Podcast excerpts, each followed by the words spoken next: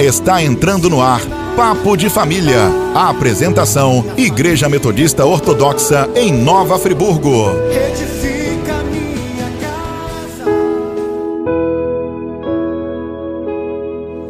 Bom dia, meu amado, bom dia, minha amada. Mais uma vez estamos aqui falando sobre família.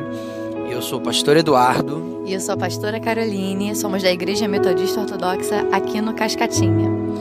E o assunto de hoje é cumplicidade.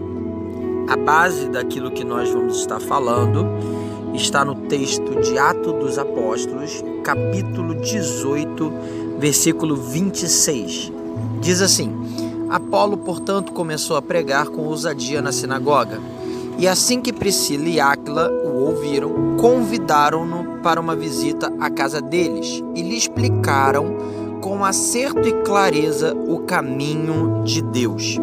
Esse versículo ele me chama a atenção, pastora, porque mostra a cumplicidade de um casal no cumprimento do reino de Deus. Priscila e Áquila andavam tão juntos, mas tão juntos, que tudo aquilo que é, era concernente ao reino de Deus eles faziam juntos. Então eles olham juntos, veem um, um, um jovem discípulo, um jovem pregador chamado Apolo, e juntos convidam para casa deles, e juntos explicam ele o caminho do Senhor com exatidão, com, com certeza, né?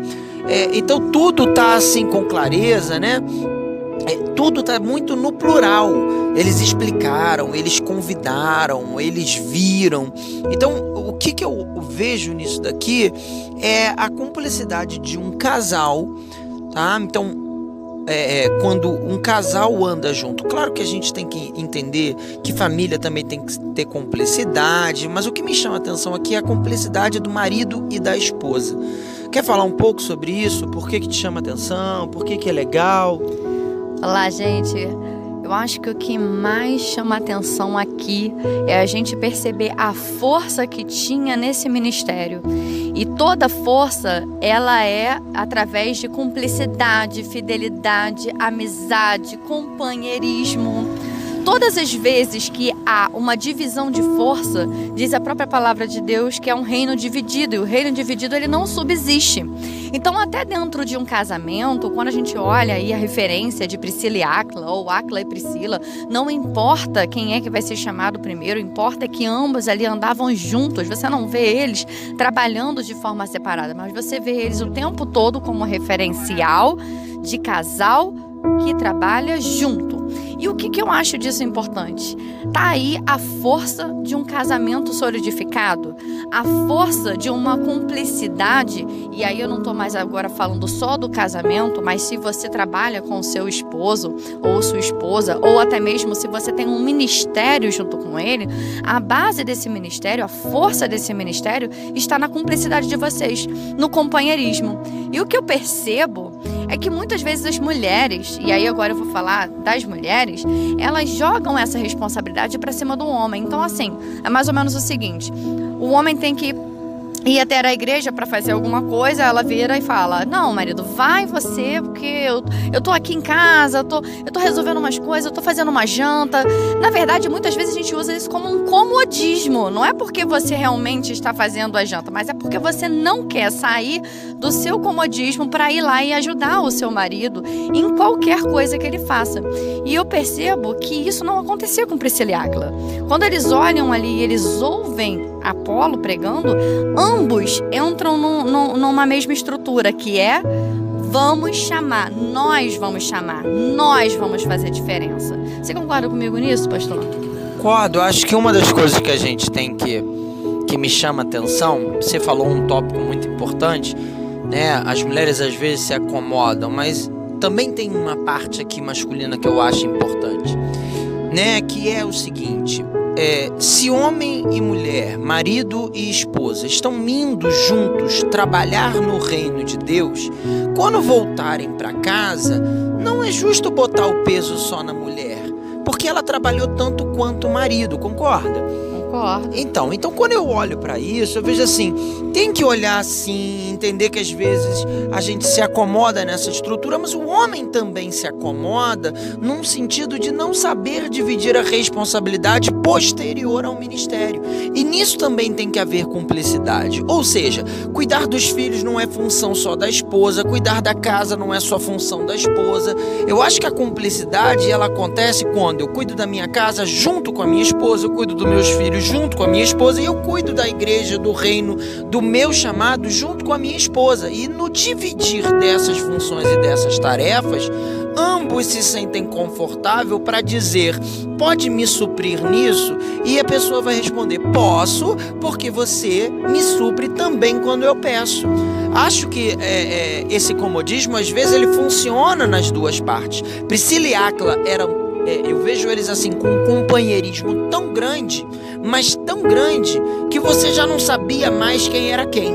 Era ambos um só. Verdade. Né? E como a Bíblia fala que tem que ser o marido e a mulher, né? Deus diz que ele uniu para que nós nos tornássemos um só. Eu, eu torço para que o meu casamento, eu torço para que o meu ministério, eu torço para que o meu trabalho como pai, o seu trabalho como mãe, seja visto pelos nossos filhos, pelas nossas ovelhas, pelas pessoas que estão ao redor, pelos nossos amigos, como é, um trabalho, uma aplicação, um companheirismo tão grande que nós sejamos vistos como um só. Amém, amém. Concordo, pastor. E, e essa daí tá a força do ministério de quem consegue encontrar esse equilíbrio de um só. Dividir as tarefas, sim, as responsabilidades, sim, mas entender que ambos têm pesos e responsabilidades diferentes dentro de cada papel, mas que se completam, porque Deus é perfeito. Ele traz esse complemento, ele traz a mulher na, na, na habilidade que ela tem, ele traz o homem na habilidade que ele tem. Então, quando esses dois conseguem encontrar esse equilíbrio de companheirismo, de divisão, há uma força, foi o que eu falei, há uma força que a gente consegue alcançar as pessoas. E essa força é que eu creio e eu oro para que esses casais consigam alcançar. Assim como Priscila e assim como a gente tem buscado também como referencial, porque precisamos ser referenciais sim, nós temos que tirar essa coisa da cabeça. Ah, minha família é diferente, ah, meu esposo é diferente. Não, você tem que começar a tirar essa, essa visão da cabeça. Não somos diferentes, todos nós somos cabíveis de conseguir encontrar um equilíbrio dentro desse casamento para que haja cumplicidade, haja força, haja companheirismo e sejamos exemplos para outros. Porque se acontece para um, dá para acontecer para todo mundo. Não é verdade, pastor? Verdade, sim, pastora, mas a gente sabe que a gente tem se esforçado, dado o nosso melhor, mas o nosso casamento é perfeito? Não. Longe disso, concorda? Bem longe. Nós Oh. trabalhamos para que haja uma perfeição, mas perfeito nós não somos. Não somos. É, é, e acho que é isso que eu gostaria de finalizar a palavra de hoje. Dizendo para vocês que a gente não está como é, se colocando como alguém que já alcançou essa unidade, essa perfeição no nosso casamento.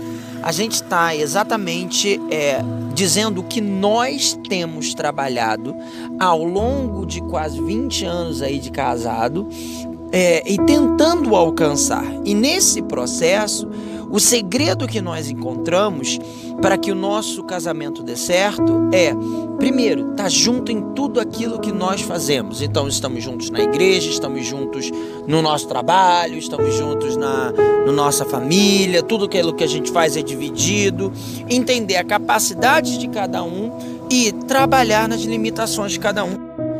Então, meu amigo, minha amiga, meu amado, minha amada, a gente quer fechar esse bloco de hoje dizendo para você: é possível melhorar. Talvez é possível alcançar a perfeição. Não que nós tenhamos alcançado, mas que nós continuamos prosseguindo para o alvo e tentando partilhar um pouco daquilo que tem sido bênção nas nossas vidas. Amém. Deus te abençoe. Esse é mais um papo de família. Que você continue sendo abençoado com esse bloco. Em nome de Jesus. Deus abençoe vocês.